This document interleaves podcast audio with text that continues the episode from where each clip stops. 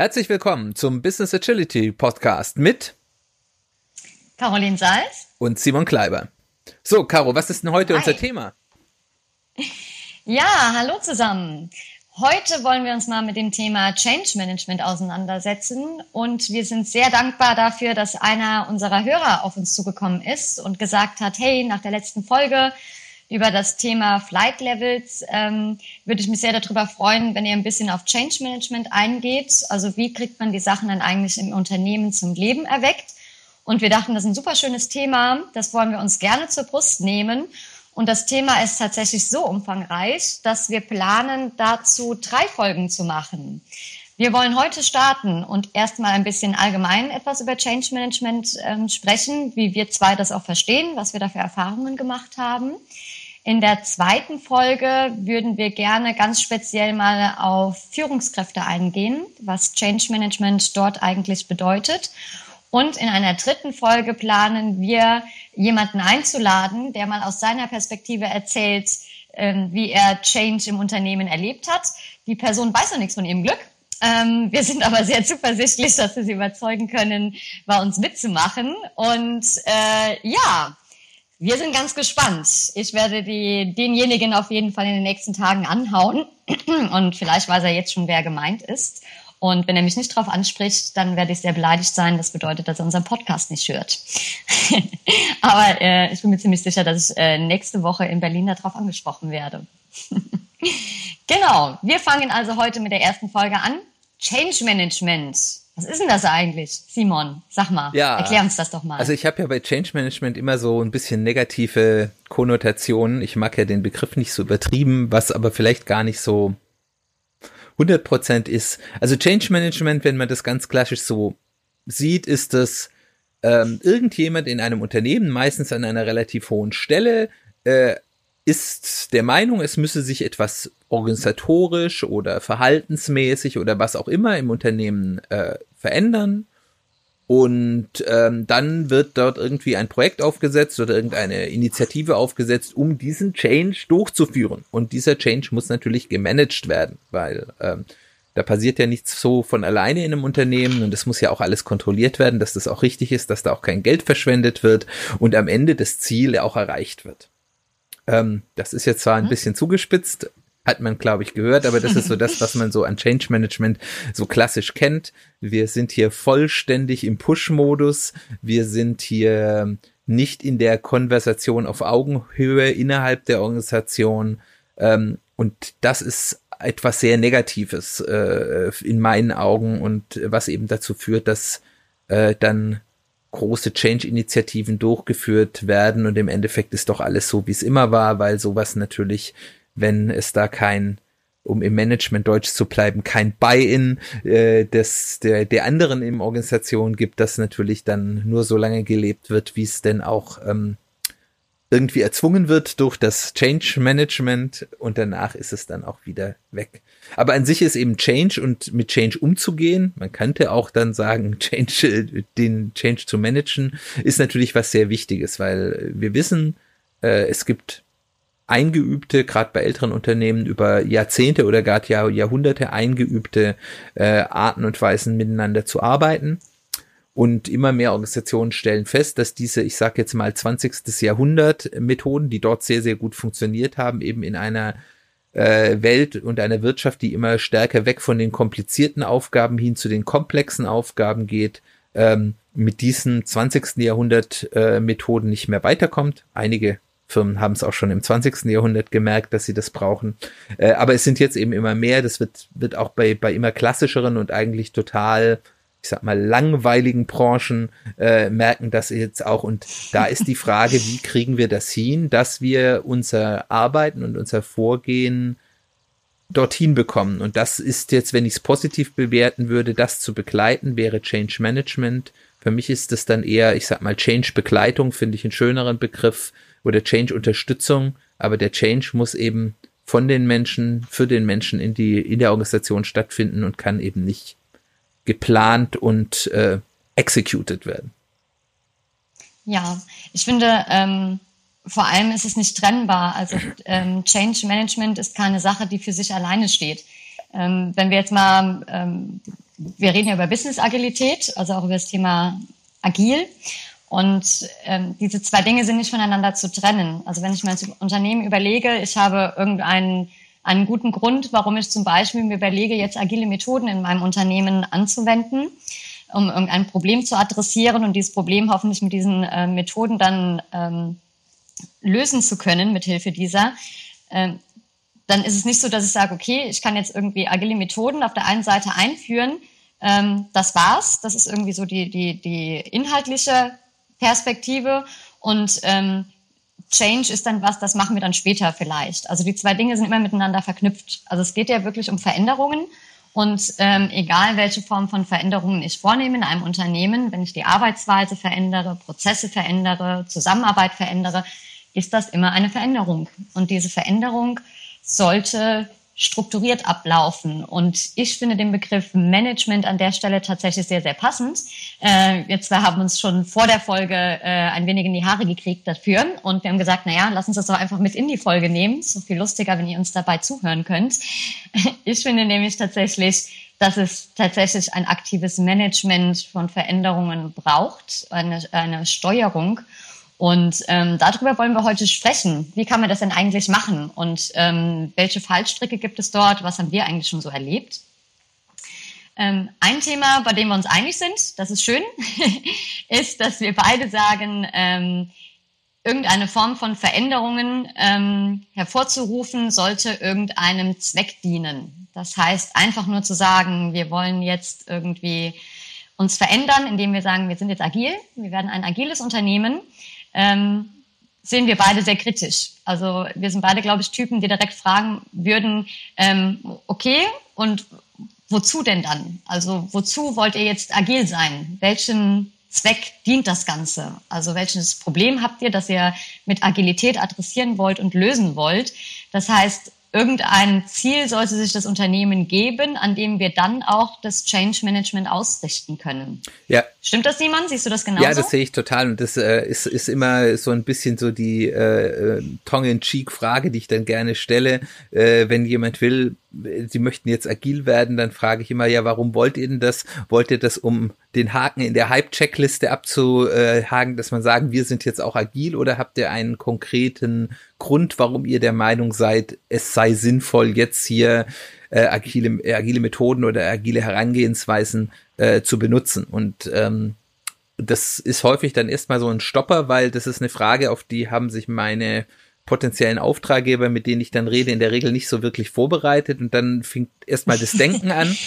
Ähm, und äh, da gibt's noch mal einen zweiten Aspekt. Ähm, da geht's eben auch darum, dann, was wollt ihr denn eigentlich verändern? Und dann kommen so Sachen, ja, wir müssen unsere Kultur verändern und äh, das Mindset der Leute muss sich verändern, weil das funktioniert nicht, weil die haben nicht das richtige Mindset. ja, ich kriege da auch immer, wenn ich das höre, ähm, muss ich so ein bisschen zusammenzucken, wenn ich das äh, mit agilem Mindset, also die Leute brauchen jetzt ein agiles Mindset höre, das bei mir persönlich assoziiere ich das immer irgendwie so, ich denke dann immer sofort an Gehirnwäsche. Ich denke dann so wie, also ähm, fummeln wir jetzt im, im Mindset der Leute rum. Das finde ich immer ganz, ganz schwierig. Ich überlege, jemand würde zu mir kommen und sagen, du Caro, ich möchte jetzt hier dein Mindset verändern. Ähm, äh, ich glaube, das wäre eine ganz schön harte Diskussion, die wir da führen würden. Ja, und bleib, bleib mir von meinem Kopf weg, du. Und ich finde es halt auch ganz interessant, dieses Verständnis von, man redet ja dann häufig auch von Kultur, was ich ja nicht doof finde, dass man sich mal Gedanken macht, was ist eigentlich unsere Kultur äh, innerhalb einer Organisation oder innerhalb eines Unternehmens. Ähm, aber äh, dieser Gedanke, ich könnte Kultur losgelöst ähm, ändern, weil da, da bricht jetzt wieder der Ethnologe in mir durch. Äh, was ist denn Kultur eigentlich? Kultur ist das Produkt von ähm, tradierten Handlungsformen innerhalb ein Bitte, bitte von was? tradierten Handlungsformen, also also Handlungsformen innerhalb eines eine, einer Organisation, einer Gruppe, die zu quasi zur Tradition geworden sind und wo man sagt, ja, das ist auch das ähm, ich sag mal, das erwünschte Verhalten, das sind Dinge, die, die, äh, wenn man sich so verhält, äh, wie das in dieser Kultur ist und die Verhaltensweisen an den Tag legt, dann ist man auf der sicheren Seite, dann wird man von den anderen nicht abgestraft, dann wird man vielleicht auch äh, wohl angesehen. Äh, und ähm, das kann ich ja nicht ändern. Ich kann den Leuten nicht sagen, okay, alles, was ihr bis jetzt so gemacht habt, das ist jetzt auf einmal falsch und das andere ist richtig, sondern wenn ich Kultur verändern will, weil sich Kultur aus dem Handeln ergibt, muss ich erstmal das Handeln ändern. Äh, und vielleicht auch die Reaktion auf Handeln verändern. Äh, und da, da kommt man dann eben auch ins Konkrete und eben weg von diesem, ja, wir müssen agil werden und ja, wir müssen unsere Kultur ändern. Und das ist so der Punkt, wo es dann interessant wird, darüber zu sprechen, was wollen wir denn eigentlich? Was ist denn der Zweck Genau, und es wird vor allem sehr, sehr komplex, weil wenn wir im Gegensatz zu, sagen wir mal, agilen Methoden, also das Einführen von agilen Methoden oder Vorgehensweisen, wenn wir jetzt mal so ganz hart bleiben, also wir wollen jetzt einfach nur eine Methode einführen, ähm, dann ist das natürlich selbstverständlich ähm, mit Menschen verbunden, weil diese Prozesse oder diese Vorgehensweise, diese Handlungen werden von Menschen ausgeführt. Es gibt aber auch einen schönen Leitfaden, wie man da rangehen kann und wie man das äh, umsetzen kann. Das ist immer noch schwierig, ähm, gar keine Frage, das mit den gemeinsam mit den Personen umzusetzen. Ähm, diese Veränderung an sich, aber also dieser Change an sich, da ist es etwas, was ja dann komplett auf einer menschlichen Ebene abläuft. Das heißt, ähm, es menschelt extrem und ähm, das ist auch in Ordnung so. Und deswegen macht es das Thema aber natürlich auch ähm, sehr, sehr schwierig und ähm, sehr, sehr komplex. Das heißt, wirklich ein, ein, ein ähm, sehr hoher Grad an Unwissenheit ähm, herrscht davor, äh, was das eigentlich für Auswirkungen hat, wenn wir jetzt Veränderungen hier vornehmen, wie die Leute das individuell auffassen und wie wir das im Kollektiv auch auffassen und wie sich das dann in unserer Verhaltensweise und Verhaltensweise, die sich dann eben ähm, festsetzt und, und ähm, zum, zum Teil unserer, unserer Zusammenarbeit wird, eben der Kultur, wie sich das auswirken wird. Und ähm, wir haben ein paar Sachen beobachtet, ähm, wie oft mit Change Management umgegangen wird. Und ähm, ja, würden darüber ganz gerne mal sprechen. Ja. Simon, was hast du denn betrachtet? Hast du mal so agile Transitionen, so wird das ja ganz gerne genannt, hast du sowas schon mal äh, mitgemacht oder begleitet?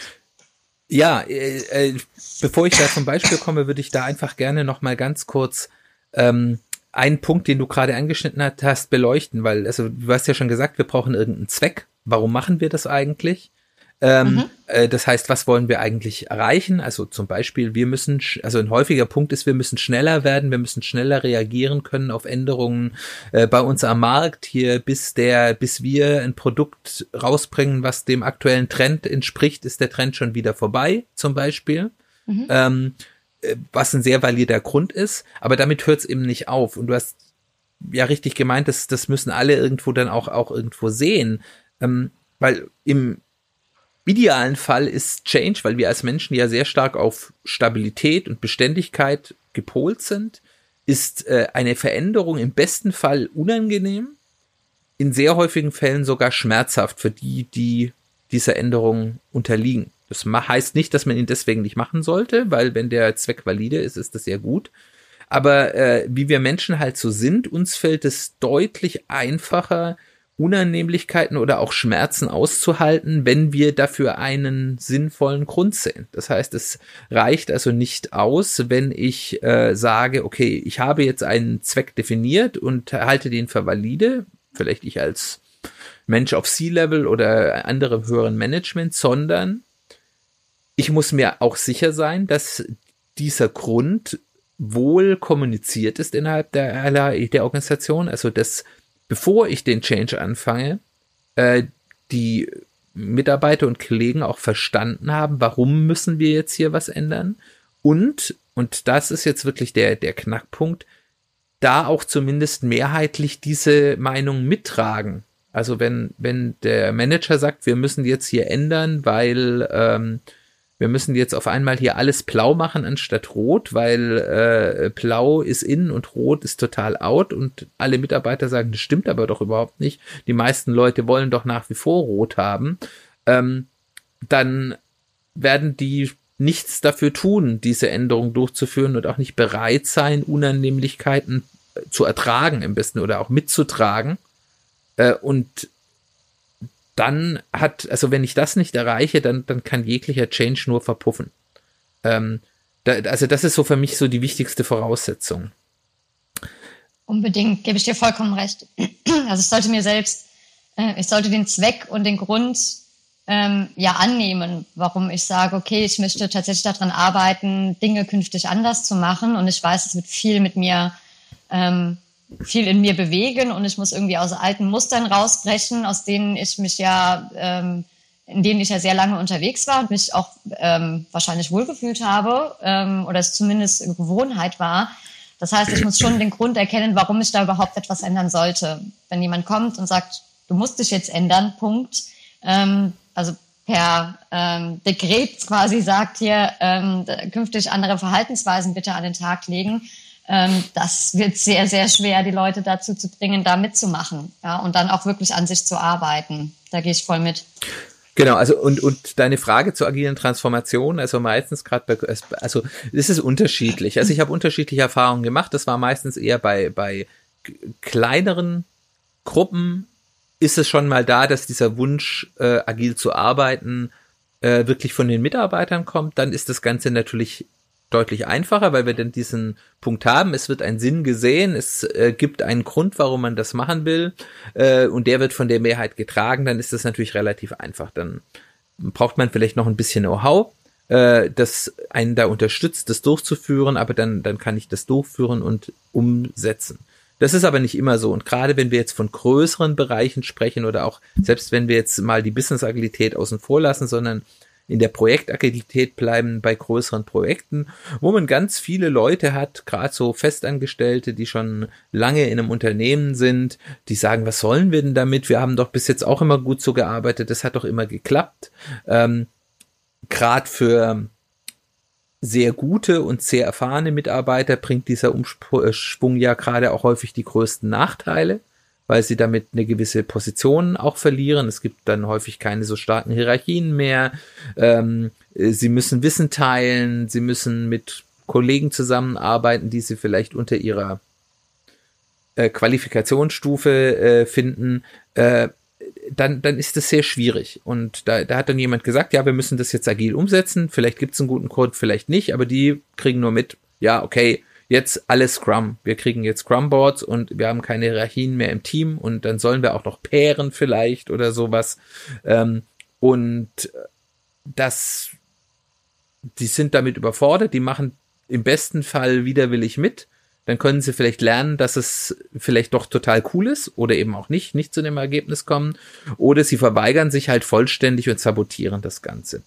Ähm, und das ist im Endeffekt der, der, der Knackpunkt. Äh, das eine ist Pull. Wir haben eine Gruppe, die sagt, ja, okay, wir sehen, wir wollen was ändern. Ähm, vielleicht wissen wir schon, was wir ändern wollen, mit welchen Methoden, oder wir wissen zumindest, wo wir hinwollen wollen und holen uns Hilfe von jemand, der dort äh, Vorschläge machen kann, was man macht, aber alle Änderungen, die wir durchführen, jeder Change, den wir durchführen, ist an sich einer, den wir irgendwie auch wollen.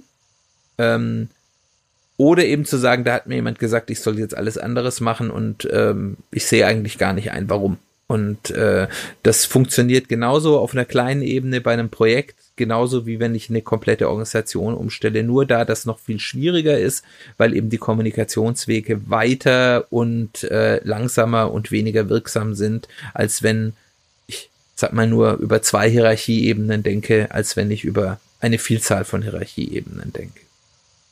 Hm. Das kann man gerne bei mir Entschuldigung, bei mir ein bisschen aus dem Nähkästchen plaudern. Ich habe, glaube ich, ein bisschen andere Erfahrungen teilweise auch gemacht. Ähm, ich war einmal bei einem Unternehmen, die auch ähm, ein großes Unternehmen, Handelsunternehmen, die auch ähm, gesagt haben, okay, wir müssen irgendwie ähm, wirklich unser, unser Geschäftsmodell umdenken und so wie wir das heute verstehen, unser Produkt und unsere ähm, Dienstleistungen, das ist nicht mehr das, was eigentlich am Markt gefragt ist und wir müssen irgendwie anfangen, auf den Markt besser zu hören und da auch reagieren zu können. So, ähm, der Schmerz war bewusst. Ähm, wie man das bedient oder wie man da rangehen äh, möchte, da gab es unterschiedliche Sichtweisen ein wenig. Und ähm, das Beispiel, das du eben gebracht hast, wegen, dass die meisten eigentlich sich dessen bewusst waren oder die meisten der Mitarbeiter haben gesagt, oh ja, ähm, das, äh, lass uns das mit, mit agilen Methoden bei uns intern ähm, mal ausprobieren. Wir glauben, das wird uns wirklich sehr, sehr gut helfen. Ähm, das funktioniert. Das heißt, die, der, der Großteil, ähm, hatte ich zumindest die Wahrnehmung, war, die, war dieser Sache sehr, sehr offen gegenüber und die haben das dann auch sehr schnell zum Leben erweckt. Ähm, und wir sind dann aber irgendwann an eine, an eine gläserne Decke gestoßen, weil wir halt gemerkt haben, okay, es bringt dann halt irgendwie dann aber auch nicht zu sagen, vielleicht 95 Prozent der, der Mitarbeiter trägt das mit und möchte das umsetzen. Ähm, fünf Prozent nicht. Diese fünf Prozent sind allerdings diejenigen, die ähm, die Verantwortung ähm, tragen und damit ja auch die Entscheidungsbefugnis haben, zu Recht. Und ähm, das ist dann tatsächlich so ein bisschen nach hinten losgegangen. Äh, das hat nicht funktioniert. Und was ich andersrum wiederum erlebt habe, man muss aber dazu sagen, dann eben bei kleineren Firmen, die ich begleitet habe, dass zwar der Change-Auftrag, also die Veränderung, wir müssen etwas in diesem Unternehmen verändern, von oben kam, also quasi auch als Leute, das geht wirklich, wir können so nicht mehr weitermachen, aus betriebswirtschaftlicher Notwendigkeit müssen wir jetzt wirklich was ändern, dass das sehr, sehr gut funktioniert hat. Allerdings sind wir da auch ein bisschen anders rangegangen. Also die äh, Ansage war dann eben nicht so, es ist jetzt, also die, die Notwendigkeit ist hier, wir haben das Problem erkannt ähm, und haben uns jetzt eine Lösung überlegt, jetzt machen wir das so, sondern äh, die Firmen, die ich dort begleitet habe, war es mir sehr wichtig, dass wir gesagt haben, okay, dieses Problem, ähm, das hast du erkannt aus deiner Perspektive. Du hast vielleicht tatsächlich auch den besten Blick in die Zukunft, in die Weite, um dann nochmal so ein bisschen die, die Brücke zu schlagen zu unserer letzten Folge, also auf dieser bei diesem Gedankenmodell der Flight Levels auf einer sehr, sehr hohen Ebene siehst du eben in die Zukunft und ähm, weißt, dass die Notwendigkeit jetzt da ist, Dinge zu verändern. Nichtsdestotrotz müssen wir einmal die anderen Perspektiven abholen, auch um dich in deiner Rolle da oben zu unterstützen. Also ähm, lass uns bitte auch mal auf einer ganz niedrigen Detailebene schauen, was dort für Probleme wahrgenommen werden und auf einer Koordinationsebene, was dort für Probleme gesehen werden. Das sind unterschiedliche Perspektiven und wir sollten sicherstellen, dass wir auch wirklich die richtigen Dinge zum richtigen Zeitpunkt machen. Das heißt, lass uns die Probleme bitte mal sammeln, die hier gesehen mhm. werden oder Verbesserungspotenziale. Und das haben wir gemacht. Und ähm, wenig überraschend ähm, kommt es natürlich äh, raus, dass die Leute eigentlich die gleichen Themen sehen. Ja? Also selbst auf einer Detailebene haben die Leute erkannt, ähm, dass das nicht ewig so weitergehen kann, was wir im Moment gerade tun. Ähm, und man ist sich dessen einig gewesen, der Problemstellung. Und dann ist es ja was ganz, ganz anderes, wenn alle das Problem sehen und allen dessen bewusst ist, dann zu kommunizieren, von mir aus auch wirklich von, von einer hohen Ebene zu sagen, okay Leute, wir sind uns einig, das Problem ist da, wir müssen irgendwie was tun. Ähm, ich habe mir jetzt was überlegt, was wir tun können, was uns helfen kann. Und das dann zu kommunizieren, dass es dann eigentlich schon ganz gut angenommen wird, ähm, weil die Leute gerne auch selbst sagen, du, äh, das, ich weiß nicht, was wir jetzt hier machen können. Ähm, das kann gerne der Geschäftsführer und die Geschäftsführerin sagen, was jetzt die beste Herangehensweise ist, um dieses Problem zu adressieren. Das ist ja auch deren Aufgabe. Ja. Und ähm, ich dadurch eigentlich sehr oft auch ähm, wirklich positive ähm, Ergebnisse gesehen habe, dass eigentlich der Change, also auch die, die, die Vorgabe quasi von oben kam, aber immer erst nachdem ein gemeinsames Problemverständnis ähm, geschaffen wurde in dem Unternehmen. Also genau, ich finde es ein sehr, sehr schönes Beispiel. Also erstens sieht man da sehr schön, was auch die Kraft von sozialem Kapital ist. Äh, weil, also das hast du natürlich in einem kleinen Unternehmen viel stärker, wo es noch direkte persönliche Beziehungen gibt zwischen Top-Management und Arbeitsebene. Ähm, da da kann es eben einfach sein, ich kenne das Unternehmen jetzt nicht, aber dass die Mitarbeiter ihrem Chef so weit vertrauen, dass die sagen, wenn der sagt, dass das so ist, dann glaube ich dem das erstmal. Dann gebe ich dem erstmal einen Vertrauensvorschuss und zweifle es nicht erstmal an, sondern sage, okay, wenn der das sagt, dann wird es stimmen und dann bin ich auch bereit, damit zu arbeiten. Das ist die einfachste Form der Überzeugung. Ähm, und es kann selbst bei großen Unternehmen sein und hängt auch ein bisschen davon ab, wie sich so sonst ähm, Führungskräfte in der Kommunikation ähm, benommen haben. Also bei einer Firma, die ich ganz gut kenne, die haben drei Vorstände und ich bin mir da relativ sicher, wenn dort einer dieser drei Vorstände sagt, hier so und so ist das meine Analyse und wir müssen das machen, dann hat der 90 Prozent der Mitarbeiter an Bord.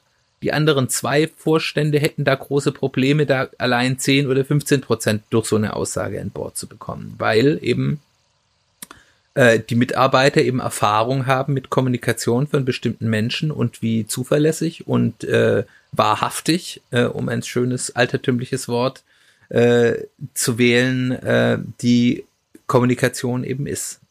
Und das, der zweite Punkt ist, ich finde, das ist ja schon durchaus auch ein schöner agiler Ansatz, dieses Entkoppeln zu sagen, okay, hier die Führungskraft, das Management sagt, okay, ich sehe diese Probleme und folgende Notwendigkeit, dann aber auch den Mitarbeitern mit überlässt, vielleicht da mitspricht, aber er nicht von oben ähm, von, von oben herab eben vorgibt, was sind denn die Schritte, wie wir dieses Problem lösen wollen, wie sind denn die Strategien, wie wir das Problem lösen wollen. Und das ist halt für mich ein ganz großer Unterschied ähm, zu, zu einem, ich sag mal, wasserfallartigen Vorgehen, was man eben manchmal gerade in großen Unternehmen bei agilen Transformationen sieht, wo da gibt's dann die, die ähm, äh, die Tapete für die Wand mit dem Gantt-Chart, wer wann wo was äh, zu tun hat, um die agile Transformation durchzuführen. Ähm, da wird dann halt weder der Mitarbeiter überzeugt, dass es notwendig ist, noch wird er wirklich konsultiert, was denn der richtige Herangehensweise ist, sondern er ist nicht Teil des Wandels, sondern er wird gewandelt. Und das ist für mich im Endeffekt der Knackpunkt. Ja, unbedingt. Also das zwei sehr, zwei Punkte angesprochen, die mir auch ähm, bei dem Thema sehr am Herzen liegen. Das ist zum einen ähm, das Beispiel, das du vorhin meintest, naja, ähm, es gibt ähm, in, in, bei der Firma, die du da begleitet hast, einen Vorstand, der würde halt irgendwie nur ein paar Leute überzeugen können ähm, von dem Ziel, das er sich da vornimmt und warum das jetzt eine gute Idee ist, zum Beispiel mit agilen Methoden da jetzt ranzugehen. Ähm, da ist es ja umso wichtiger zu sagen, okay, wenn du doch davon überzeugt bist, dass das jetzt die richtige Herangehensweise ist, dann lass uns doch bitte auch auf dieser Ebene jetzt anfangen. Also zeig deinen Mitarbeitern, dass es eine gute Idee ist, indem du es vorliebst. Also wie können wir denn hier oben mal eine, eine Beweisführung machen, dass diese Herangehensweise das Richtige ist und was bringt? Also bevor wir jetzt hingehen und sagen, per Dekret, ihr werdet jetzt hier unten mal bitte alle agil, zu sagen, was können wir auf, auf der Ebene tun und damit wirklich beweisen, dass der Ansatz der richtige ist und damit einem guten Beispiel vorangehen und so die Leute davon überzeugen und zu sagen, schaut's euch an. Also bevor wir jetzt hier ähm, euch ähm, versuchen hier irgendwie zu verändern oder eu auch eure Arbeitsweise zu verändern, ähm, machen wir das erstmal hier bei uns und zeigen euch, was das für Effekte hat. Ja, und wenn die Mitarbeiter das sehen, dann eben sie so zu überzeugen und zu sagen, seht ihr, ja, wir haben jetzt irgendwie, unsere Entscheidungszyklen sind wesentlich kürzer geworden, ja, zum Beispiel. Oder wir nehmen viel mehr Informationen auf, um Entscheidungen zu treffen. Ja. Oder wir stellen uns mal hin und zeigen, wo wir selbst Fehler gemacht haben. Also wenn wir sagen, wir wollen jetzt künftig mehr Dinge ausprobieren und es soll in Ordnung sein, auch mal Fehler zu machen und ähm, daraus zu lernen, wird das nur funktionieren, wenn die Leute, die das quasi diese Erwartungshaltung an andere abgeben, auch wirklich selbst zeigen, dass das auch in Ordnung ist, indem sie das selbst mal tun mhm. und sich auch mal hinstellen und sagen, ähm, es war ein totaler Fehler zum Beispiel, dass wir, keine Ahnung, vor drei Jahren habt ihr uns das schon gesagt oder wir haben vor drei Jahren schon irgendwie aus den Mitarbeiterkreisen gehört, dass Leute gesagt haben, hey, wir müssen irgendwie mal über unsere Arbeitsweise sprechen. Wir haben das damals nicht angegangen, wir sind das damals nicht angegangen, das Thema, und das war ein Fehler. Ja, und es tut uns leid. Also wir haben das irgendwie tatsächlich viel zu spät erkannt und wir hätten damals schon auf euch hören sollen. Zum Beispiel, fiktives Beispiel. Ja. Das ist das eine Thema. Also wirklich dann auch, ähm, wenn auf, auf dem Level, auf dem entschieden wird, dass man jetzt künftig irgendetwas verändern soll, dass man dort die Veränderung auch beginnt und dort auch zeigt, dass das ähm, Sinn und Zweck hat, ähm, das Ganze, und dort meine Beweisführung an den Tag legt. Plus den Punkt, den du gebracht hast, ähm, und das sehe ich auch sehr häufig, ähm, könnte jetzt alleine über dieses über diesen Begriff tran, agile Transition irgendwie sehr lange schwafeln. Das ähm, erspare ich euch jetzt. Bin da kein Fan von. Ähm, aber wenn man nun dieses Vorhaben hat, man möchte ein agiles Unternehmen werden, was auch immer das bedeutet, ähm, dass man oft aber in der Umsetzung dieses Vorhabens ähm, die agilen Prinzipien irgendwie so ein bisschen außen vor lässt. Also die, die gelten dann gerne für die Arbeitsweisen und vielleicht für Frameworks, die wir einführen. Aber dass die Prinzipien, die dahinter liegen, ähm, wes weswegen es auch diese, sich diese Frameworks und diese ähm, Praktiken entstanden sind. Nämlich zu sagen, naja, ich gehe halt schrittweise vor, weil ich irgendwie ähm, diese Komplexität in ihrer ähm, in ihrem vollen Ausmaß überhaupt gar nicht greifen kann. Deswegen schneide ich das klein, versuche das werthaltig zu schneiden und ähm, mache in diesem Bereich auch mal Experimente, probiere was aus. Und immer mit dem Ziel, danach die Möglichkeit zu haben, mir das Ergebnis anzuschauen und zu entscheiden, wie es weitergeht. Also schrittweises, iteratives Vorgehen und ähm, dabei eben ganz stark diesen Inspect and Adapt Ansatz zu leben und wirklich zu sagen, naja, ich gucke auch immer, ob das dann funktioniert hat, ob wir, ob wir wirklich das erreicht haben, was wir haben wollten und da eben auch diese Agilität reinzubringen, zu sagen, ähm, ui, das Ergebnis ist aber irgendwie doch was anderes, als ich erwartet hatte. Ähm, fein, das heißt, wir müssen jetzt was anderes machen.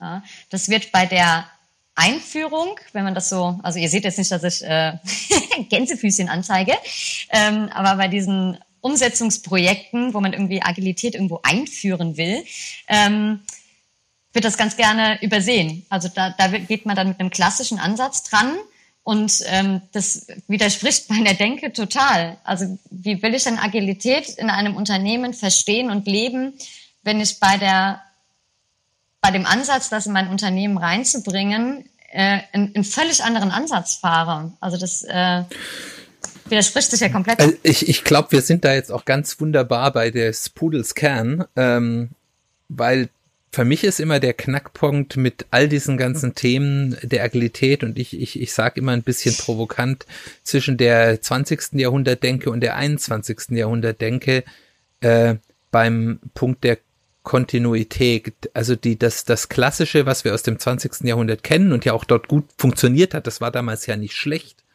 ähm, war auf allen Lebensbereichen ein, ein äh, Denkkonzept der Stabilität als Normalfall mit gelegentlichen Phasen des Wandels. Daher kommt auch dieses so ein bisschen dieses klassische Change Management, projektartige, wir, bei uns ist alles gut, dann identifizieren wir irgendwann mal, wir müssen was ändern, dann machen wir mal für eine gewisse Zeit, für ein halbes Jahr oder ein Jahr oder zwei ein, ein Change-Prozess und danach sind wir wieder im Zustand der Stabilität.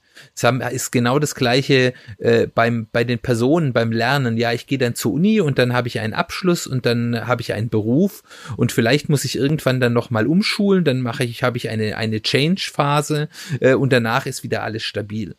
Äh, und diese, und wer das bis heute nicht begriffen hat, diese, dieser Ansatz ist tot.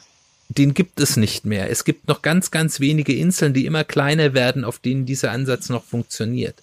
Äh, und äh, das Weggehen von diesem Ansatz, wir sind dann unten auf, auf Projektebene eben auch dieses immer stärker, auch schlaue, äh, stärkere Umdenken von, von einer Projektdenke, ich baue jetzt ein neues Produkt auf und dann ist es fertig, dann betreibe ich es noch hin zu, äh, zu einem Produkt, denke ich habe ein Produkt, das sich kontinuierlich weiterentwickeln muss äh, hin. Ich habe das auf der persönlichen Ebene zu sagen, es reicht eben nicht, einen Abschluss zu haben. Da kann man inzwischen sogar streiten, ist denn diese große Anfangsphase überhaupt noch so notwendig, wie sie das früher mal war, sondern ich muss mein ganzes Leben lang mich kontinuierlich weiterbilden. Und genauso ist es eben auch bei Change in Unternehmen. Es ist eben nicht mehr so, dass ich dann die lange, teilweise jahrzehntelangen äh, Stabilitätsphasen habe und dann muss ich mich mal ein bisschen verändern und dann ist wieder alles gut, sondern ich muss begreifen, dass Wandel das neue Normal ist. Und wenn ich das als Organisation nicht tue, ist Change in Richtung Agilität sehr, sehr schwierig.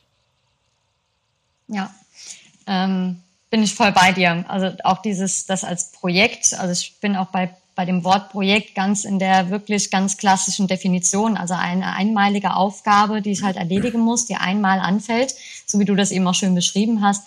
Ähm, das ist das Thema nicht. Also wir wollen ja Rahmenbedingungen schaffen und Struktur schaffen übrigens. Das heißt ja nicht, dass wir jetzt wild rumfliegen und sich jeden Tag Dinge ändern. Wir müssen, wir müssen ähm, Strukturen schaffen und auch Dinge schaffen, auf die wir uns verlassen können, die sich nicht verändern. Ähm, dass sich aber Arbeitsweisen, Verhaltensweisen, dass wir dieser Veränderung die ganze Zeit unterliegen. Also das, was wir von außen auf unser Unternehmen reinprasselt vom Markt, zu sagen, ach Mensch, alles verändert sich so schnell und wir müssen deswegen jetzt agil werden, damit wir da gut drauf reagieren können, ähm, gilt halt genauso im, innerhalb des Unternehmens. Auch da ändert sich viel. Auch die Erwartungshaltungen von Mitarbeitern an Arbeitgeber umgekehrt, was ein Arbeitgeber für Erwartungshaltung hat an Mitarbeiter, wie wir zusammenarbeiten, wie wir das gestalten, ähm, dass Arbeit heute nicht mehr als isolierten Bereich gesehen wird. Ich habe da einen Job, acht Stunden, Punkt, und dann habe ich äh, mein, mein richtiges Leben, ähm, dass sich das auflöst, dass sich diese, dass sich das vermischt und ähm, dass wir irgendwie Möglichkeiten schaffen müssen, diese Bereiche auch miteinander ähm, leben zu lassen. Ähm, das wird sich andauernd wandeln. Und ähm, wir müssen es schaffen, dafür die Rahmenbedingungen zu schaffen, dass das eben funktioniert und dass das gesund ist, dass sich Leute wohl dabei fühlen, dass es nicht jedes Mal Panik in uns auslöst, wenn wir das Gefühl haben, ich muss ständig meine Komfortzone ähm, verlassen und muss mich immer auf neue Sachen ein, äh, einlassen, sondern da eben auch die Basis schaffen, zu wissen, auf welche Sachen kann ich mich denn verlassen und worauf kann ich auch vertrauen. Ja. Und das wäre zum Beispiel, ähm, wie schaffe ich das, Leute dahin zu bringen, dass sie ähm, sich auf so eine Situation einlassen und auch darauf einlassen, dass es künftig, ähm, dass wir in einem Umfeld eines ständigen Wandels uns befinden. Ähm, finde ich zumindest, ist es ähm, die Sicherheit wirklich klar zu machen. Ähm, keiner hat die Erwartungshaltung hier, dass wir jetzt hier ein Projekt haben. Das läuft ein Jahr und danach haben wir äh, einen Haken dran und wir sind alle agil. Punkt. Sondern ähm, dass wir sagen, wir gehen das schrittweise und diese Schritte ähm, schneiden wir klein. In diese Schritte werden die Leute involviert, die davon auch betroffen sind. Ähm, und die dürfen das auch mitgestalten, selbst gestalten. Und es ist vollkommen in Ordnung, da mal Sachen auszuprobieren und auch zu lernen, dass es überhaupt nicht funktioniert, dass es überhaupt nicht auf diesen Zweck und dieses Ziel einzahlt, was wir uns irgendwann mal gesetzt haben mit, mit diesem ganzen Vorhaben, sondern dass wir da immer wieder ähm, schauen und reflektieren und die Sicherheit haben, hey, ich kann die Sachen ausprobieren und ähm, ich kriege hier nicht sofort eins auf den Deckel, wenn das nicht zu dem Ergebnis führt, was wir eigentlich haben wollten. Und ich kriege auch nicht sofort eins auf den Deckel, wenn ich jetzt mal wieder in alte Muster verfalle, hm. ähm, sondern dass wir da die Sicherheit schaffen, dass die Leute das auch wirklich machen können und sich wohlfühlen dabei. Das ist ähm, ein wichtiger Punkt. Also ich glaube eben gerade, dass eben da auch die Erwartungshaltung in so einem Prozess richtig zu setzen ein großer äh, Erfolgsfaktor ist, weil wenn man sich das überlegt, wir, wir, wir schaffen ja hier, das sind ja keine dünnen Bretter, die wir bohren, sondern das sind ja sehr dicke Bretter, die wir bohren. Wir versuchen ja ähm, Gewohnheiten von Organisationen, also von Gruppen von Menschen zu ändern. Und jeder, der schon mal versucht hat, sich eine schlechte Gewohnheit für sich als Person abzugewöhnen, hm. weiß, wie schwierig das ist. Ähm, dass das nichts ist, was mal eben so schnell geht und ich mache jetzt den Entschluss. Es gibt natürlich immer die Geschichten, die sagen, ich habe jetzt mich entschlossen, mit dem Rauchen aufzuhören und habe es von dem einen Tag auf den anderen geschafft. Natürlich kann das mal passieren, aber das ist nicht der Normalfall. Ähm, sondern das Ändern von Gewohnheiten ist bereits für einzelne Menschen sehr, sehr schwierig. Und äh, das potenziert sich, wenn wir hier über Gewohnheiten von Organisationen sprechen. Und äh, da muss eben, wer immer sich in einen solchen Prozess begibt, sich darüber klar sein, was denn hier die zeitliche Erwartungshaltung gibt. Es gibt so eine, ich weiß leider die Quelle nicht, aber es gibt eine Untersuchung, äh, und das hat sich bei mir so ein bisschen als Faustregel im Kopf festgesetzt, und sich auch bestätigt, dass es ungefähr 18 Monate dauert, bis eine Verhaltensänderung in einer Organisation zur Kultur wird, also sich so verfängt, dass sie automatisch und damit auch nachhaltig ist. Und wenn ich jetzt anfange mit einem, einem Change-Prozess, ähm, dann bedeutet es, in 18 Monaten hat sich, haben sich die ersten Schritte, die wir ganz am Anfang des Prozesses gemacht haben, so verfestigt, ähm, dass, dass die nachhaltig und dauerhaft da sind. Das bedeutet aber nicht, dass die vielleicht viel bemerkenswerteren äh, Änderungen, die wir vielleicht im Monat 17 gemacht haben, sich dann auch befestigt haben. Die brauchen dann noch ungefähr 17 Monate. Ähm, und das zu verstehen, dass das eben ein langsamer Prozess ist, der kontinuierlich gepflegt werden will, ähm, wenn, wenn ich wenn ich mit dieser Geisteshaltung rangehe, ist es auch viel einfacher, äh, das zu akzeptieren. Wenn ich die Erwartung habe, wir machen jetzt hier mal, wir gehen jetzt mit hier ganz vielen Beratern rein und jetzt machen wir ein halbes Jahr super Transition und mich dann nachher wundere, warum nach einem halben Jahr von dem, was ich da geändert habe, vielleicht maximal 10 oder 15 Prozent äh, noch erhalten geblieben ist, das macht's dann halt schwierig. Und ja, fand ich auch noch ein schöner Punkt, diese Stabilität, die ist ja nicht weg. Es ist ja an sich wenn wir wirklich äh, zu den Anfangspunkten der agilen Methoden kommen, war das ja genau der Versuch, in einer sich schnell ändernden Welt lokale Inseln der Stabilität zu schaffen, dass zumindest für diese kurze lokale Insel ich eine Stabilität habe, in der ich ändern kann, aber eben ohne zu verneinen oder abzulehnen, dass es eben außerhalb dieser lokalen Insel äh, Änderung gibt und nachdem ich dann diesen Punkt bei Scrum wäre es dann ein Sprint zum Beispiel abgearbeitet habe, dann eben wieder offen bin für die Welt der Veränderung und dann mir wieder den nächsten Punkt der lokalen kurzfristigen Stabilität äh, zu schaffen. Und ich denke, das ist eben auch die Notwendigkeit, weil eben ich der Meinung bin, evolutionär kommt der Mensch mit dieser sehr starken veränderten Änderung nicht so gut klar, weil wir eben darauf getrimmt sind, dass Stabilität besser für uns ist. Und äh, das ist eben dann auch die Stärke, wo solche Methoden hinzukommen können. Ja, und vor allem schrittweise. Also halt nicht den großen revolutionären Ansatz der Veränderung reinzubringen. Wir, wir verändern hier jetzt sofort die ganzen Rollen und, und Verantwortungen und Aufgaben. Dann verändern wir, wie hier Entscheidungen getroffen werden. Dann verändern wir, wie wir miteinander kommunizieren. Dann verändern wir noch unser Umfeld, vielleicht wirklich baulich auch noch, sondern wirklich das schrittweise vorgehen. Und um das jetzt vielleicht auch mal das ganze Thema Change irgendwie ein bisschen zu konkret zu machen, ähm, ich bin halt, ich bin ja so eine ganz pragmatische Type und ähm, mir ist es immer ganz wichtig, diese sagen, ja, Veränderungen schön und gut, das ist mir aber zu schwammig. Also äh, was wird denn jetzt hier verändert? Ja? Ähm, und da wirklich bei jeder Kleinigkeit, die, die ich mir vornehme, das ganz konkret zu machen und auch so ein ganz also pragmatisch und auch ganz strukturiert daran zu gehen. Zum Beispiel, wenn ich sage, das Beispiel, das du vorhin ge, ähm, gebracht hast, zu sagen, na ja, wir müssen mit unserem Unternehmen schneller werden, so, dass wir die Bedürfnisse am Markt mit unseren Produkten bedienen können. Dafür müssen wir es schaffen, Produkte schneller an den Markt zu bringen. Time to Market optimieren. Wir haben identifiziert, ein Problem, das wir dabei haben, ist, dass bei uns von der ersten Idee bis äh, das Produkt dann tatsächlich bei uns umgesetzt wird, viel zu viel Zeit ins Land geht, weil wir uns ewig lange mit Entscheidungsfindung schwer tun, weil die Entscheidung an einer Stelle getroffen wird, die gar nicht die beste Informationsbasis hat, um das zu treffen. Ändern wir also. Ja. Da dann aber hinzugehen und konkret zu werden, zu sagen, okay, ähm, pass mal auf, lass uns das mal ausprobieren, als Experiment definieren, also wir würden gerne ein Experiment machen, indem wir jetzt die Entscheidung mal aus so einem, ähm, sagen wir mal, aus so einem Lenkungsausschuss ähm, rausnehmen und geben das eher in das Umsetzungsteam, ja, bis zu einer gewissen Größe zum Beispiel.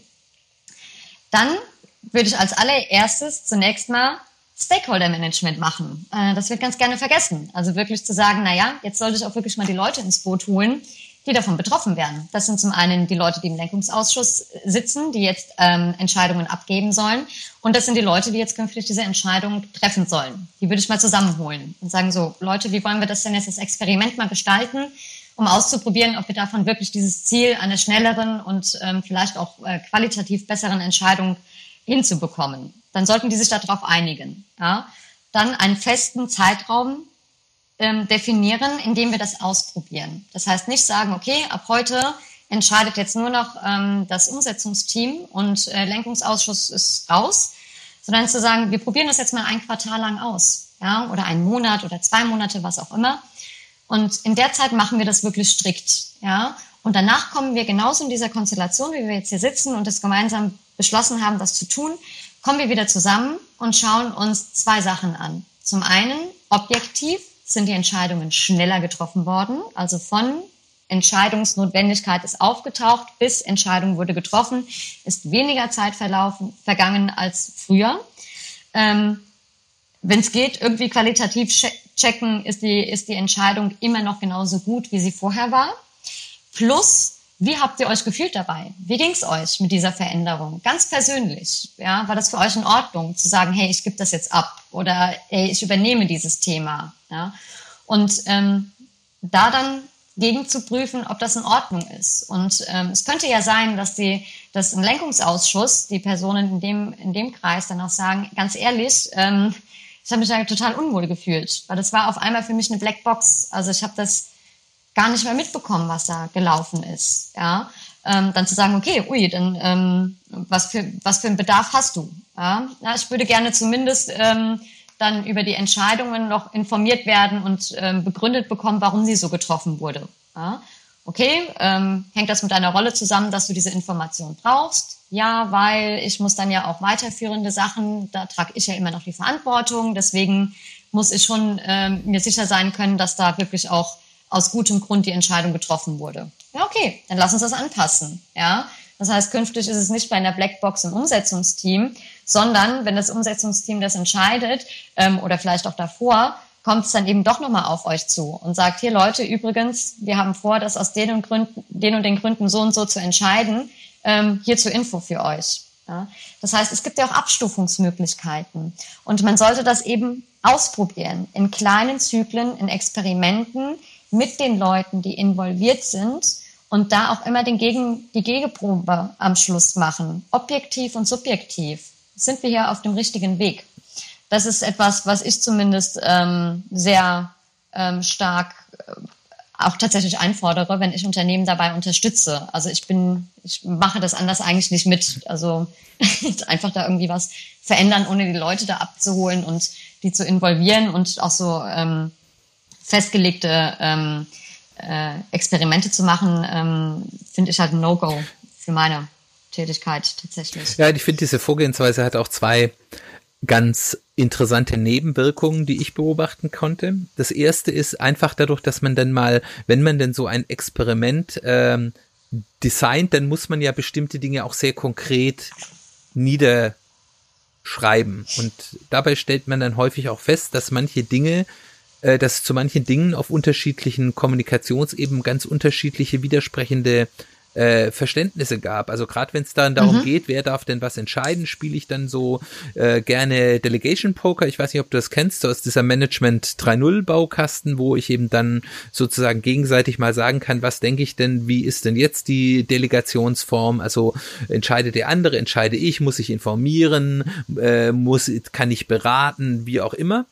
Äh, und da habe ich das mehr als einmal erlebt, dass wenn dann gesagt, wenn dann eben der der Delegator und der, an den delegiert wird, dann das mal spielen, dann rauskommt, dass eigentlich der Delegator der Meinung ist, er hat das viel weitgehender delegiert, als der, an den delegiert wurde, das wahrgenommen hat und der Meinung ist, er müsse noch viel mehr fragen, als er eigentlich muss. Also da habe ich so einen Nebeneffekt, dass dadurch, dass ich bei solchem Vorgehen in Experimenten gezwungen bin, die Rahmenbedingungen des Experiments genau zu beschreiben, äh, eben auch Probleme innerhalb äh, der heutigen Struktur aufzudecken. Das ist ganz spannend. Und das Zweite ist, es gibt sowohl mir als agilem Coach als auch äh, zum Beispiel Führungskräften die Freiheit, ohne ins Push zu verfallen, auch mal Dinge von mir aus sozusagen zu bringen.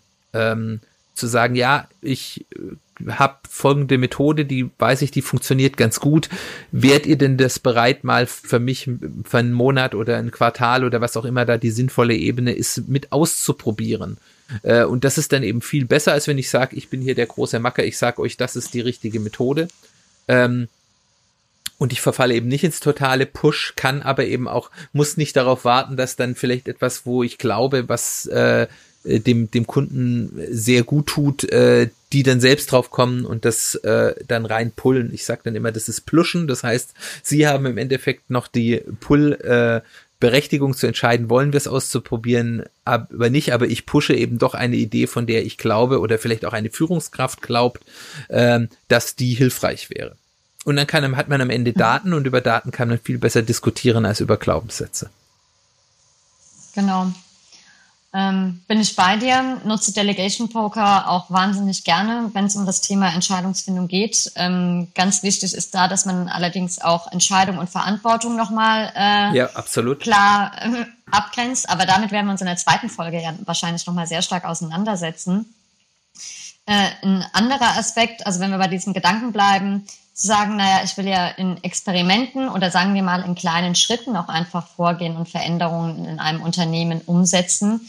Ähm, ist es etwas, was ich häufig zumindest erzählt bekomme. Ich bin ja in so einem Konzernumfeld inzwischen ähm, nicht mehr tätig, äh, sehr, sehr selten, kriege das äh, aus, der, aus dem Bereich aber oft erzählt, dass ähm, man so zwar manchmal sogar noch startet bei diesen Transitionsprojekten, dass man sagt, na, für einen Bereich überlegen wir uns jetzt mal, ähm, wie Agilität hier irgendwie ausgestaltet werden kann, um Ziel XYZ zu erreichen. Dann gehen die dort teilweise, zumindest in der Form eines Experiments, dass wir sagen, wir machen das erstmal in einem gewissen Umfeld, das abgegrenzt ist und nur dort machen wir das. Dort wird es dann meistens dann doch halt eher wasserfallmäßig gemacht, aber immerhin erstmal nur in einem kleinen Bereich. Ähm, wenn sich dort die Sachen ergeben, die man wirklich möchte, man ist irgendwie zufrieden damit, dann wird das ja ganz gerne auch mal so als Leuchtturmprojekt bezeichnet. Ne? Also ich habe schon von ganz, ganz vielen agilen Leuchtturmprojekten gehört. Ja? Da sage ich, aha, okay, ähm, ist ja interessant, ähm, freut mich, wenn das da funktioniert, stark. Ähm, und dann wird aber meistens dann so ein bisschen der, ähm, aus meiner Perspektive, der ähm, wirklich der große Fehler gemacht zu sagen, na, da in diesem Bereich hat es doch funktioniert, mit folgenden Schritten da vorzugehen und dann hatten wir das Ziel. So, Leuchtturm leuchtet, wunderbar. Jetzt lass uns bitte hier aus allen Bereichen in diesem Unternehmen Leuchttürme machen. Mit dem gleichen Vorgehen, das wir dort gewählt haben. Copy-Paste. Gehen wir jetzt aus, aus äh, genau, gehen wir zum Beispiel äh, ganz klassisch, ne? wir haben jetzt hier die IT agilisiert auf irgendeine Art und Weise. Und ähm, das machen wir jetzt in der Buchhaltung genauso wie in, in der IT oder im Sales genauso wie in der IT. Ja? Und ähm, ja, Leute, das, das geht halt nicht.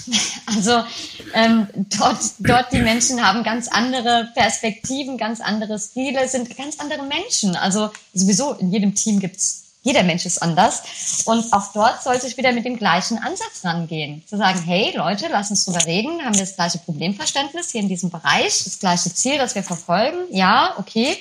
Ähm, gut lass uns mal überlegen, was wir jetzt anders machen müssen. Ja, ja XYZ würde uns helfen, wenn wir das mal anders machen. Okay, ähm, wie wollen wir das machen? Ja? Lass uns ein Experiment definieren. Lass uns die Leute da reinbringen, die von diesem Experiment betroffen sind. Lass uns überlegen, was wir machen wollen. Lass es uns tun. Lass es uns messen. Lass uns danach gegebenenfalls den nächsten Schritt machen oder den davor anpassen.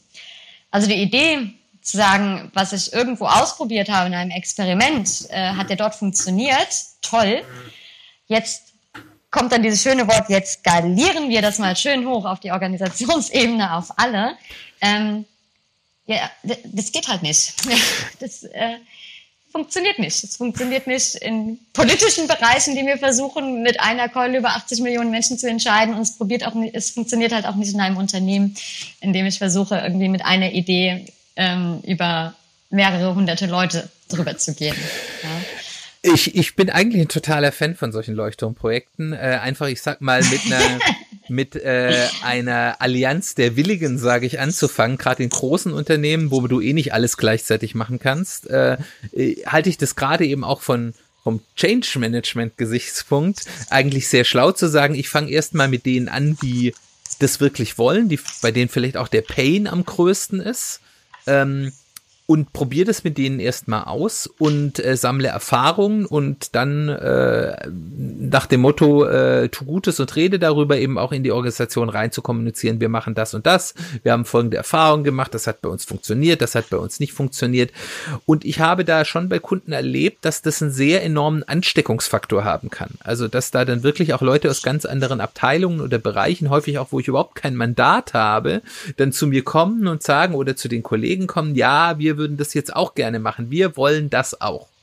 Und, ähm, und da sind wir dann wieder bei dem Punkt, den du angeführt hast, wo ich dann äh, zustimme, dass, dass die dann selber sagen, ja, ihr habt das ja schon hier alles gemacht, wir kopieren, wir machen das einfach so, wie ihr das macht.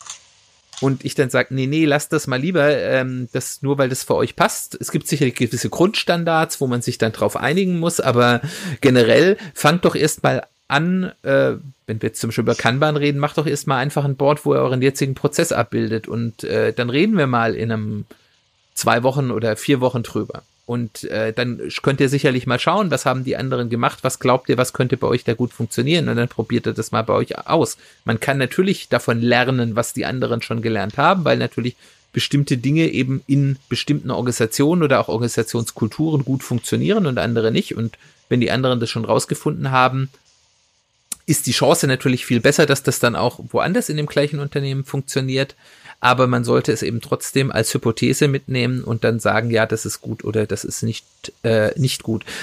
Und da ist es eben sehr schön, wenn man Konstrukte oder Gedankenexperimente hat ähm, äh, oder, oder Gedankenmodelle hat, die eben es auch erlauben, dass man unterschiedlich ist. Und da finde ich eben gerade wir haben das letzte Mal ausführlich darüber geredet, das Modell der Flight Level sehr schön, weil das eben mir erlaubt, in so einer Flight Level Architektur in jedem Kästchen die Dinge auch ein bisschen anders oder auch sehr anders zu machen, solange gewisse, ich sag mal, Schnittstellen, äh, Qualitäten äh, da, nach oben und nach unten oder zur Seite auch da sind.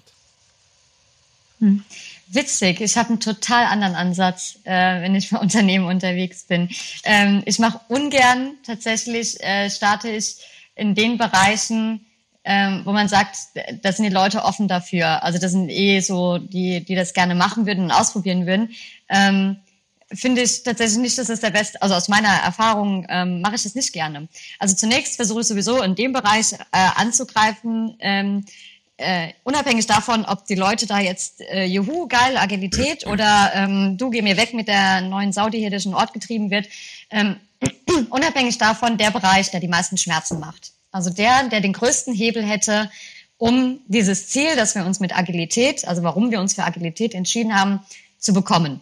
Ja, also erstmal inhaltlich ähm, suche ich immer nach, versuchen, versuche ich immer diesen Bereich rauszufinden und den dann zu. Dann hatte ich vielleicht bis jetzt Glück, ähm, dass meistens die, die wollten, auch die waren, die den meisten. Ja, das kann, ja, okay. Das, dann bist du, dann hast du verdammt viel Glück. Äh, bei mir ist das leider nicht immer der Fall. Äh, Im Gegenteil, das sind oft die, ähm, denen ja auch bewusst ist, dass, ähm, dass sie als äh, der Bereich irgendwie als Schmerz gesehen wird. Ja, das ist natürlich mega unangenehm, gar keine Frage. Ähm, nimmt man ja auch ganz gerne mal persönlich, ist ja total nachvollziehbar, obwohl es das ja nicht ist. Und ähm, das sind ja auch meistens dann die Bereiche, an denen man schon ganz viele Sachen ausprobiert hat in der Vergangenheit. Und das sind ja oft auch wirklich dann die Mitarbeiter, deren sagen, na, herzlichen Glückwunsch. Also jetzt, ähm, jetzt machen wir mal agil. Ja, ähm, jetzt wird halt das, die Sau hier durch den Ort getrieben. Ja, und ähm, dann auch so ein bisschen mit der Haltung daran gehen, naja, ähm, wird schon vorbeigehen. Ja. Und ich kann die Haltung total nachvollziehen. Also wenn ich mir jetzt schon, was ist ich, fünf Change-Initiativen in den letzten Jahren reingezogen habe und ähm, sich bei mir eigentlich nicht viel verändert hat, beziehungsweise ich das gar nicht erkenne, warum wir das tun sollten und ich da gar keine Lust drauf habe, dann ähm, herzlichen Glückwunsch. Dann bin ich natürlich auch nicht sehr glücklich, wenn dann jetzt dann der Agile Coach vor der Tür steht und sagt, guten Tag, lassen Sie uns mal drüber, über Ihre Arbeit reden. Ich möchte mit Ihnen über Ihre Arbeit sprechen. Magie Manifest in Hand. Ähm, sondern dass wir, ähm, also da frage ich eigentlich gerne an, tatsächlich, gehe da gerne rein, auch wenn es immer sehr, sehr unbequem ist.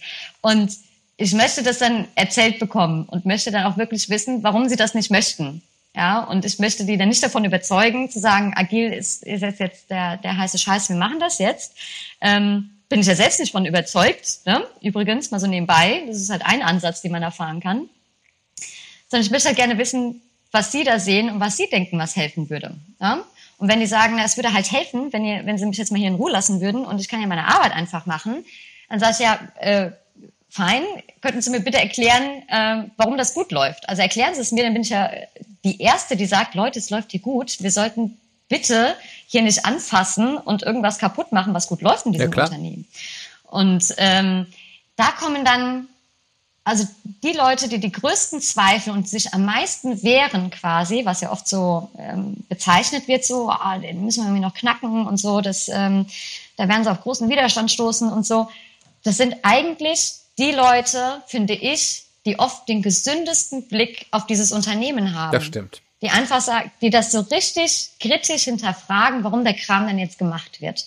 Und gute Argumente da auch bringen.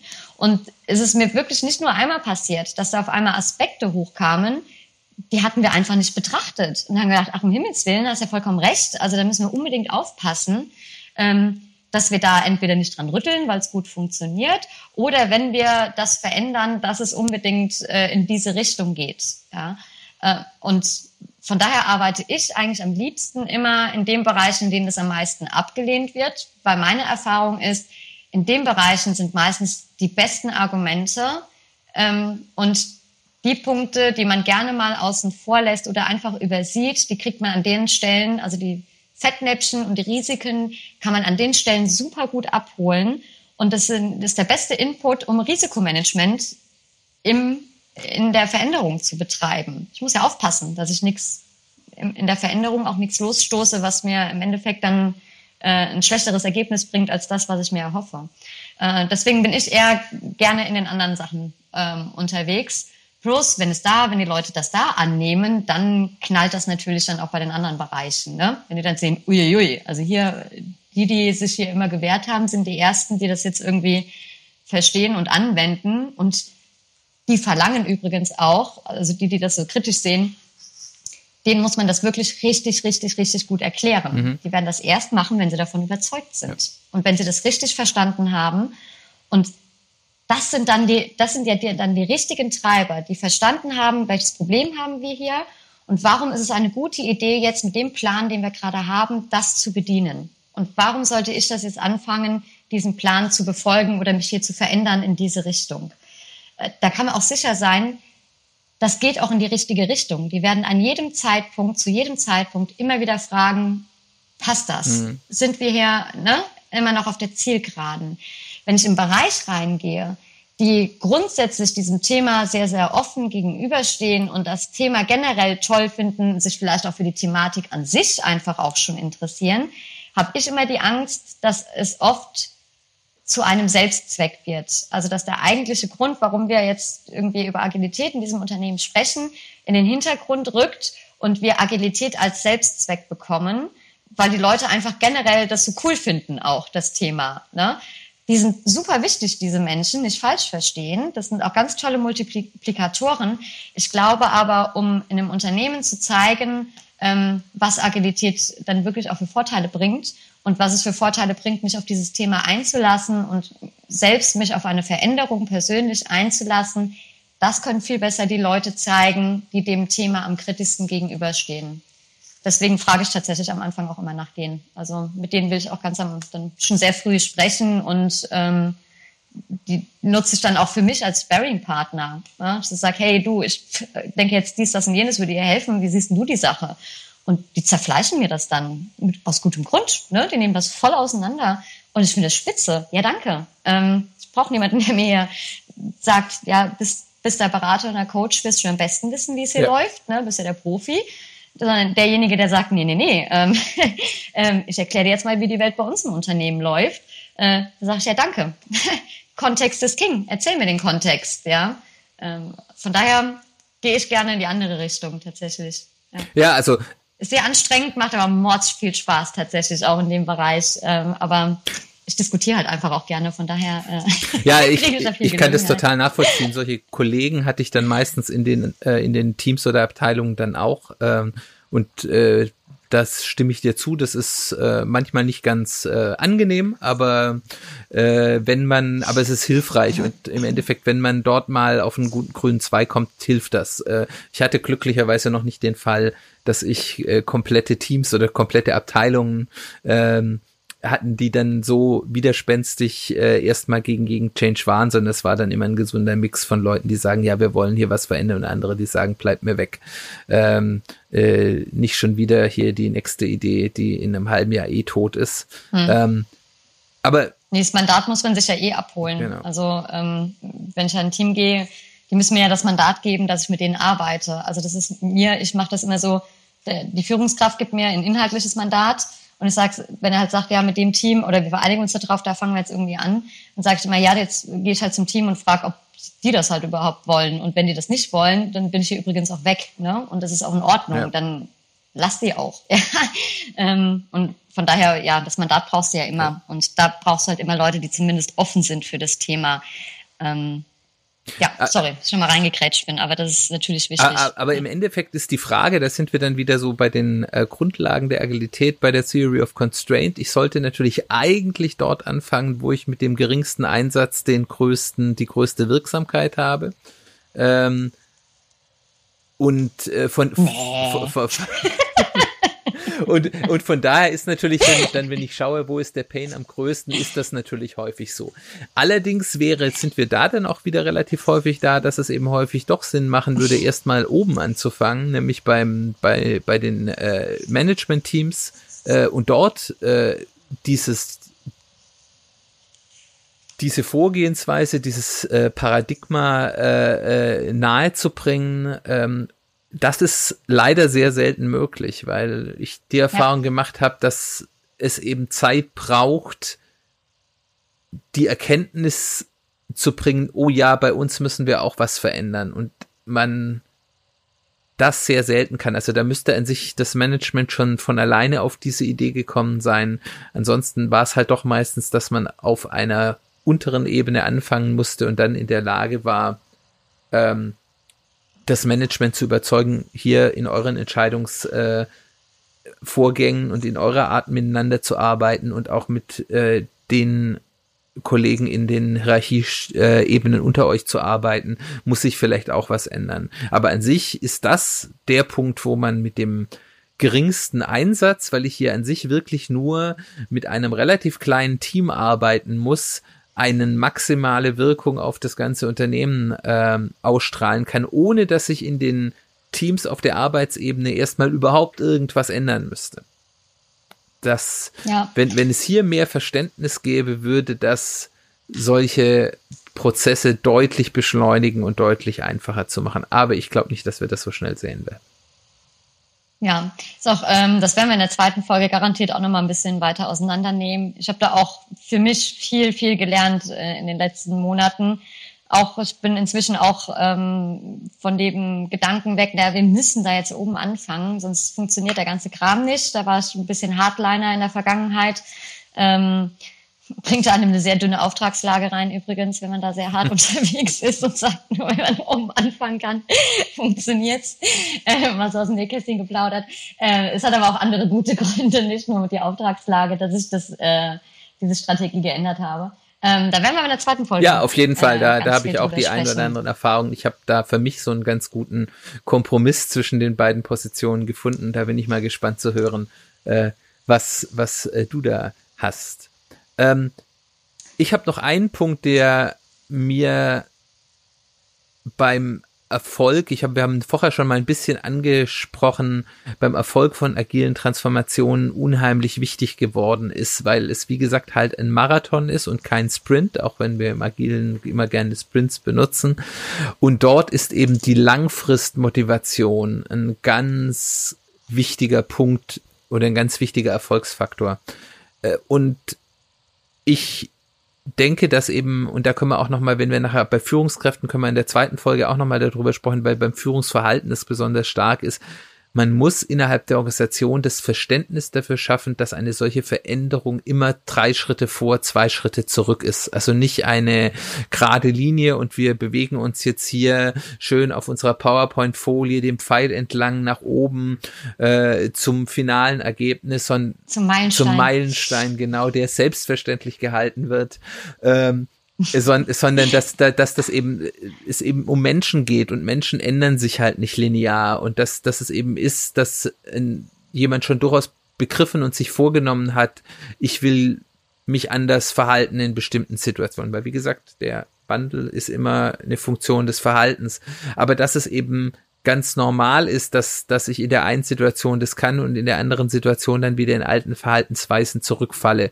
Und ähm, das ist auch überhaupt nicht schlimm. Das ist einfach menschlich. Und wenn man bereit ist, bestimmte Funktionalitäten an Bord zu nehmen, um darüber zu reflektieren, äh, ich finde es bei solchen äh, Change-Projekten immer sehr wichtig, dass ich sehr regelmäßig und auf allen Ebenen äh, Retrospektiven habe, wo man sich auch bewusst Zeit nimmt. Jetzt gehen, jetzt tauchen wir mal aus dem Alltagsgeschäft aus und reden mal darüber, was ist uns gut gelungen, was ist uns nicht gut gelungen, ist es uns nicht gut gelungen, weil eben die Methode, die wir jetzt als Experiment eingesetzt haben, nicht gut funktioniert hat oder waren wir nicht konsequent genug in der Durchführung äh, und regelmäßig darüber zu reflektieren, ähm, dann, dann ist es vollkommen okay, wenn mal was nicht im ersten Anlauf äh, läuft. Und dieses Verständnis, wenn das schafft, äh, da ist, dann, dann kann ich eben diese Langfristmotivation auch haben, weil man wird ja für seine eigenen Erfolge auch blind. Also ich habe jetzt bei einem Kunden hatte ich jetzt gerade diese Situation, die, die habe ich jetzt so seit ungefähr naja, einem starken Jahr begleitet. Und dort kürzlich auch in der Retrospektive, der wir da, da, da waren, also meinte jemand, ja, jetzt sind wir da schon so lange dabei und wir sind noch so weit davon entfernt, was wir uns eigentlich langfristig vorstellen. Und dann habe ich mal angefangen aufzuzählen hier, ihr habt als ich hier angefangen habe, habt ihr das gemacht, das gemacht, das gemacht, das gemacht. Wir haben jetzt, wir machen es jetzt so und so und so und so. Und ist das nicht viel besser und erleichtert es eure Arbeit nicht schon viel besser und sind eure internen Kunden nicht schon viel zufriedener? Und äh, dann wurde ich mit relativ ungläubigen Augen erstmal angeschaut und dann hieß es, ja, das stimmt eigentlich, wir sind schon ganz schön weit gekommen. Und ich glaube, ein, ein solcher langfristiger Change-Prozess kann nur dann gelingen, wenn man sich dessen auch bewusst ist und sich es immer wieder bewusst macht, zu sagen, wir haben hier Erfolge äh, äh, erzielt. Und dadurch, dass die Erfolge eben auch nur über Zeit kommen, ist das nicht so dieser eine Moment, wo man sagt, oh, jetzt haben wir das geschafft, diesen Milestone, wo wir jetzt gerade waren, haben wir erreicht, sondern es ist eben etwas, was man über die Zeit merkt und immer mal wieder sich hinzusetzen und zu reflektieren, das haben wir eigentlich schon geschafft und das auch äh, die Amis würden jetzt sagen, zu celebrate das zu feiern. Das ist ja sowas, was uns Deutschen auch so ein bisschen fremd ist. Äh, der, der über den Erfolg wird geschwiegen. Ähm, und das ist halt falsch, sondern man muss eben ab und an sich das bewusst machen und das zumindest emotional feiern. Ob man dann wirklich irgendwie eine Feier macht, ist dann eine andere Geschichte. Das ist dann auch wieder ein kulturelles Ding, was in einer Organisation dann gut angenommen wird und was nicht. Aber ähm, ich muss ab und an, wenn ich den hohen Berg ersteige, mich mal umdrehen und schauen, was habe ich denn eigentlich schon alles geschafft. Unbedingt. Ich würde sogar einen Schritt weiter gehen. Also ähm, auch über das Thema Transparenz haben wir jetzt hier eigentlich in der Folge noch gar nicht gesprochen. Also auch ähm, Veränderungen äh, in, in, in diesem Bereich. Also ich sage nicht nur Veränderungen, was ich ändere jetzt eine Arbeitsweise und wir machen jetzt eine IT-Scrum und kommunizieren das, sondern wirklich auch diese ähm, im Bereich Change Management, die Experimente, die wir machen, die sollten übrigens irgendwo transparent irgendwo zu sehen sein für alle. Ne? Ui, die probieren das ja gerade aus, irgendwie mal ähm, Entscheidungsfindung mal zu verlagern. Ne? Ähm, mit der Hypothese XYZ und ähm, da kann ich dann auch sehen, ach, war erfolgreich, toll, wollen wir jetzt mal weitermachen und gucken uns das dann jetzt äh, erst in einem halben Jahr wieder an äh? und oder war nicht erfolgreich, ähm, dafür probieren wir jetzt Folgendes aus. Ja, also dass man das auch wirklich so sieht. Und ich finde sogar, dass die Erfolge, also das, was gut läuft, sollte man extrem bewusst machen bei allen, weil wir wollen ja dann das, was gut läuft, hoffen wir ja, das geht über in unsere Kultur. Also geht über in irgendwann ist es noch, ist es selbstverständlich, dass wir das, ähm, dass wir uns so verhalten und damit auch diesen Vorteil bekommen durch dieses Verhalten. Das heißt, ich muss mir das eigentlich auch ständig bewusst machen, ähm, was für einen Erfolg wir damit hatten, damit ich ja andauernd getriggert bin, mich wieder so zu verhalten und auch nicht aus Versehen dann wieder in alte Muster verfalle, schlicht und ergreifend, weil ich das halt nach dem einen Feierabendbier, wo wir alle angestoßen haben, wie cool das dann war, ähm, danach irgendwie wieder vergessen habe. Ja? Ähm, das heißt, Transparenz schaffen über das, was gerade ausprobiert wird, was, wo man gerade im Bereich der, also wo man gerade Dinge verändert und lernt, ähm, plus das, was, ähm, was man gelernt hat und vor allem die Erfolge sollte man sehr, sehr stark kommunizieren. Ja. Ich habe das vor kurzem, äh, das war ein schönes Erlebnis bei einem Bauunternehmen, das ich begleite. Die haben auch ähm, mit denen habe ich tatsächlich auch äh, die, also ein Kanban-System aufgebaut, um dann eben Verbesserungen in, in der, im Architekturbereich, in der Planung voranzutreiben. Und wir hatten uns jetzt nach einem äh, halben Jahr, also sechs Monate, ähm, arbeiten jetzt daran, eigentlich kontinuierlich Verbesserungen voranzutreiben. Und wir haben uns da zusammengesetzt und ich habe so gefragt, na, äh, wie ist denn so euer Eindruck? Und alle eher so, ah, ah, das läuft noch nicht und wir machen immer noch viel zu viel Kram parallel und so die Ähm, so die Durchlaufzeiten wollten wir eigentlich besser in den Griff kriegen. Das ist irgendwie noch nicht so, ähm, so gewollt und überhaupt, also so die Riesenerfolge haben wir da gar nicht. Und äh, dann habe ich gesagt, ja, okay, ähm, lass uns doch mal die Probleme anschauen, die ihr damals genannt habt. Also die hatten mir damals die Probleme aufgelistet, die sie in den Griff kriegen wollen. Und die hatte ich dann alle nochmal runtergeschrieben und habe die da so auf den Tisch geworfen und ähm, habe so eine Skala an die Wand gemalt und habe gesagt, hier, da drüben ganz links ist die Skala, ähm, äh, das ist schlimmer geworden. Also das Problem hat sich verschlimmert im letzten halben Jahr. Und ganz rechts ist die Skala, ähm, dieses Problem haben wir gar nicht mehr. Ähm, hat sich erledigt. So. Und auf dieser Skala diese Probleme mal zuzuordnen. Und ähm, Coole Geschichte. das haben die dann gemacht. Und äh, ich hatte tatsächlich ernsthaft erwartet, dass viele Sachen relativ weit links vielleicht dann auch eingeordnet werden. Also mir war schon bewusst, als sie gesagt haben, oh, das, das läuft nicht, dass man ja ganz natürlich menschlich dazu tendiert, eher die negativen Sachen zu sehen, statt die Sachen, die halt, ne, wenn ich das Problem nicht mehr habe, ähm, ist mir halt auch nicht bewusst, dass wir dieses Problem gelöst haben. Also das Problem ist einfach weg, ja, und äh, aus den Augen, aus dem Sinn. Und die Probleme, die noch da sind, die sehe ich halt, deswegen rede ich über die ja wesentlich mehr. Und äh, war dann wirklich darüber, äh, war ein bisschen gespannt, wo die Zettel auftauchen und ob wirklich viele so links auftauchen, was ja äh, auch nicht schlimm gewesen wäre, müssen wir halt anpacken. Aber selbstverständlich war es, äh, selbstverständlich, es war schön zu sehen, dass die Zettel natürlich ähm, Viele zwar noch in der Mitte, so, naja, haben wir noch nicht so die größten Veränderungen äh, gespürt, aber welche Zettel da nach rechts gewandert sind, mit dem, ja stimmt, eigentlich haben wir das jetzt, äh, das Problem ist halt nicht mehr da oder wir nehmen es zumindest kaum noch wahr. Äh, da haben wir dann selbst da gestanden und waren alle ganz äh, erstaunt und das war ein echt schöner Moment. Auch gesagt habe, naja, das spiegelt auch mein, das, was ich halt hier mitkriege. Ne? Also ich habe natürlich eine andere Perspektive, weil ich von dass ich außen stehe, ich bin nicht Teil des Systems. Ich komme äh, alle paar Wochen hier mal rein und ähm, schaue mir das dann an. Und die Dinge, die ich aber wahrnehme, ist, dass ihr große, große Schritte macht. Ja, ähm, ihr seht das nicht, ist auch in Ordnung, weil vor lauter Bäumen sieht man den Wald nicht. Ne? Aber es ist halt wichtig, dass wir uns immer wieder ähm, uns anschauen, äh, welche Probleme haben wir auch echt nicht mehr. Toll, ja, super. Lass uns dieses Verhalten beibehalten, damit die Probleme auch wegbleiben. Ja, das war echt schön. Also es war äh, echt netter, netter Termin.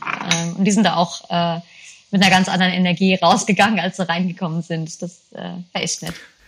Ja, dann würde ich sagen, mit diesem schönen, positiven Beispiel, ähm, dass äh, auch ein langfristiger Change eine Sache ist, die man freudig äh, begleiten kann und als Erfolg sehen kann, äh, beenden wir heute diesen ersten Teil über Change Management.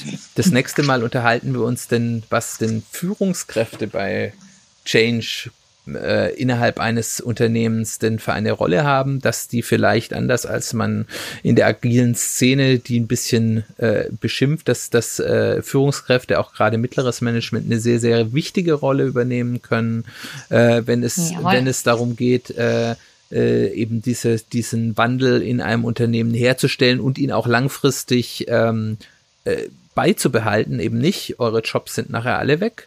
Darüber wollen wir uns das nächste Mal unterhalten. Genau. Äh, ich glaube, das ein Hoch aufs mittlere Management. Genau. Ich freue mich sehr wir drauf. Müssen das mittlere Management aus der Lehmschicht befreien, ist schon mal mein Teaser für die nächste Folge. Äh, und äh, ich glaube, das wird sehr spannend. Ich befürchte, es wird noch länger als diese Folge. Ähm, wenn ihr zu diesem Thema Beiträge habt, Beispiele von euch oder Fragen oder äh, jetzt schon sagt, was ihr erzählt, ist doch alles Quatsch, lasst es uns wissen. Kontaktdaten findet ihr auf unserer Website. Ähm, Kommentare freuen uns, auch wenn ihr uns abonniert auf einer der Kanäle, wo ihr hört. Wenn ihr iTunes habt, äh, dann freuen wir uns auch dort über eine Bewertung. Natürlich eine möglichst gute, aber wir nehmen auch die schlechten. Wir wollen ja lernen. Äh, Wehe, ihr sagt was Negatives. Ger äh ger gerne auch mit Text, damit wir auch wissen, warum ihr es gut oder schlecht findet. Darüber freuen wir uns und es bringt uns auch weiter eine bessere Sichtbarkeit für unseren Podcast äh, zu erzielen, weil da ist eben einfach nach wie vor äh, die iTunes-Bewertung sehr, sehr ähm, elementar. Genau, dann hoffe ich, es hat euch gefallen. Ich sage Tschüss. Ich ebenso. Ich gehe jetzt endlich ins verlängerte Wochenende, auch wenn die Hessen mich da ja kurz rausreißen. Und dann bis zum nächsten Mal. Genau, bis zum nächsten Mal. Ciao.